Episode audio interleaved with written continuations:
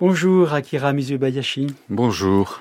Après le violon dans âme brisée, après l'alto dans Reine de cœur, vous vous êtes intéressé dans votre dernier roman au violoncelle, dernier roman intitulé Suite inoubliable. Est-ce qu'il faut considérer ces trois récits comme une euh, trilogie?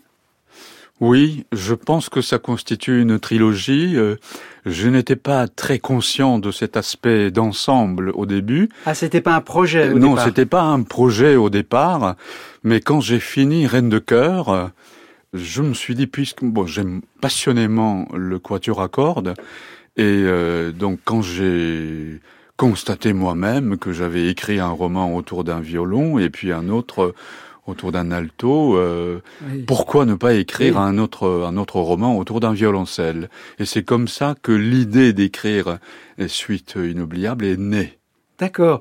Mais alors, ces trois livres en plus partagent beaucoup de points communs. Il y a, bien sûr, on le lit à travers les pages, votre amour et votre connaissance euh, de la musique, mais il y a également des allers-retours entre les années 30 et aujourd'hui, ces destins brisés par la Seconde Guerre mondiale, les dénonciations du nationalisme et puis de l'aveuglement du peuple japonais pendant mmh. la Seconde Guerre mondiale, et puis ces histoires d'amour entre le Japon et la France. Mmh. Et il y a même certains personnages que l'on retrouve. Oui.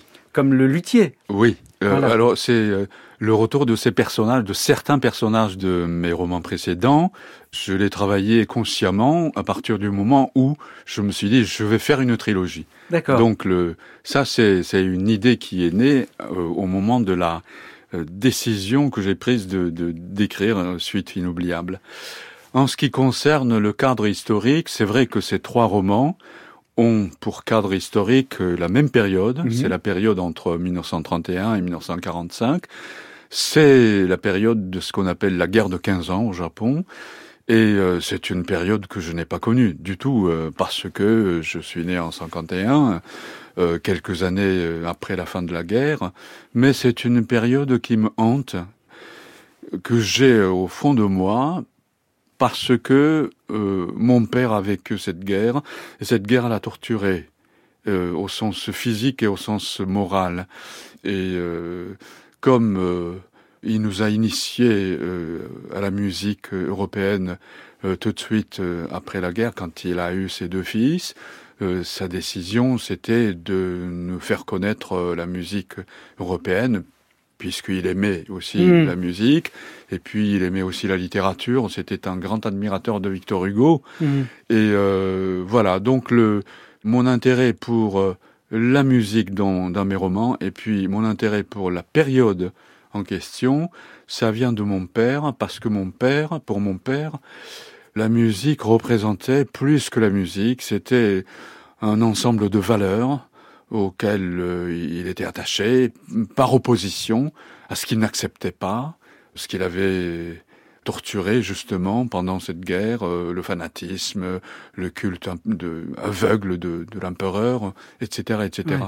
Voilà, donc le, je dirais que j'ai le sentiment d'écrire pour me souvenir de ce que je n'ai pas vu, de ce que je n'ai pas vécu, mais de ce que je porte en moi par une transmission mystérieuse euh, paternelle. Akira Mizubayashi, vous parlez du culte de l'empereur, effectivement, qui était considéré alors comme une divinité. on, vous le rappelait souvent, dans, même dans certains de vos dialogues.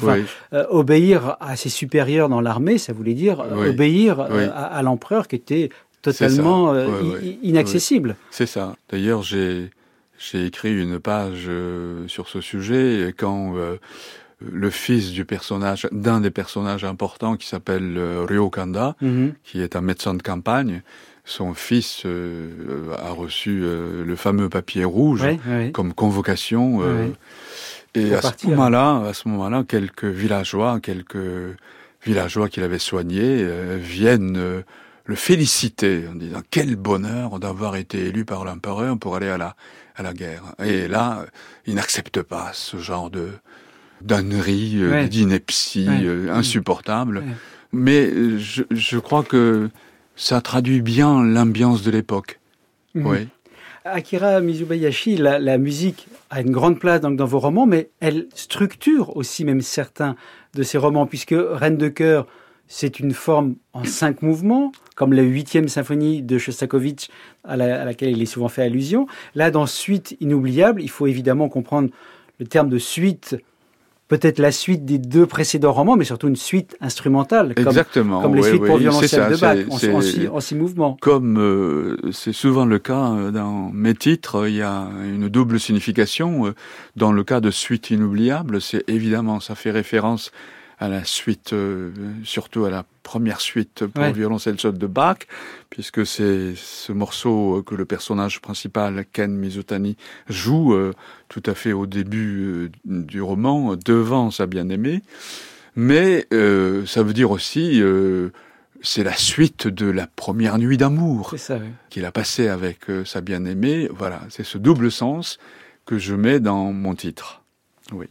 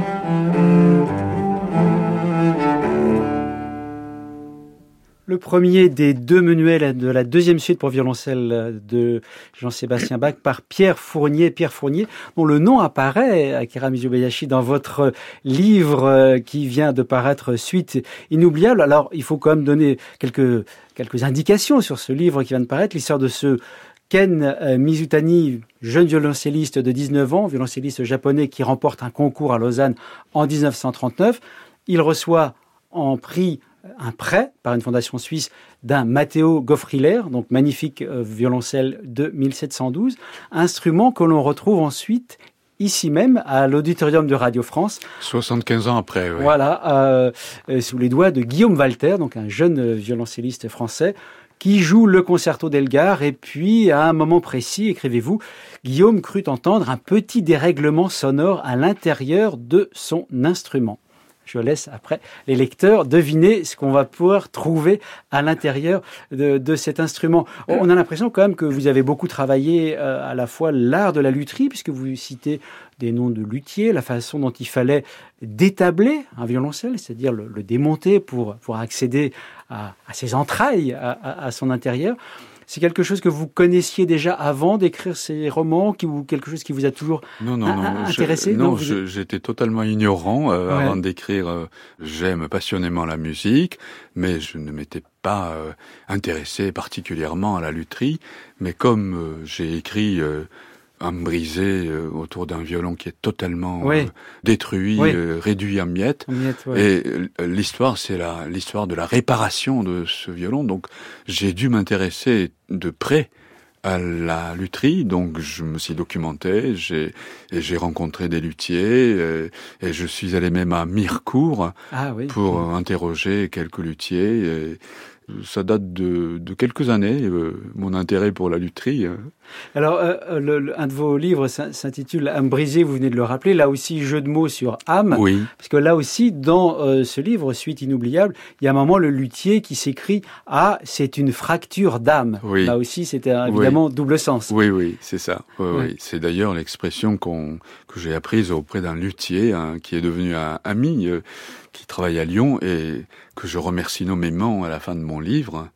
David Léonard Widmer et sans lui, peut-être, euh, mon roman euh, n'aurait pas pris exactement cette allure-là, parce qu'il m'a donné des conseils. Mmh. oui, oui, mmh. Mmh. oui, oui. Parce que là, il y a, y, a, y a un secret qu'il ne faut pas révéler, mais le David m'a dit euh, quand je suis allé le voir pour lui exposer euh, mon récit, il m'a dit si j'étais à la place de Talutière, je ferais ça. Hmm. Voilà. Donc ça a été un grand conseil de sa part. Donc on va découvrir quelque chose à l'intérieur du fameux Goffriller de 1712. On n'en dira pas davantage, bien évidemment. Euh, je l'ai dit, Pierre Fournier apparaît. Il y a également Pablo Casals, Maurice Maréchal, l'orchestre philharmonique de Paris, placé sous la direction d'un certain Andris Lensons. On imagine que c'est peut-être le jumeau d'un grand chef aujourd'hui. oui, ben je pense évidemment à Andris Nelsons. Bien sûr. Et euh, déjà, lui, il apparaît dans Reine de cœur mhm. et Reine de cœur est entièrement consacrée euh, et traversée, disons, par la musique de Shostakovich, la huitième symphonie de Shostakovich en l'occurrence. Et euh, comme cette symphonie comporte cinq mouvements, mon roman est structuré en divisé en cinq mouvements. Et j'ai été tellement, tellement bouleversé par euh, cette musique conduite euh, sous la direction d'Andris Nelsons, ben, j'ai eu envie de l'introduire comme personnage, mais comme je le fais parler euh, dans mon roman, je n'ai pas osé utiliser son nom véritable, donc dans mes romans, il s'appelle Lensons. Très bien, merci beaucoup Akira Mizubayashi. Je rappelle le titre de votre roman, donc le dernier de cette trilogie, euh, de cette euh, série en tout cas consacrée aux instruments à cordes, ensuite inoubliable, qui vient de paraître chez Gallimard.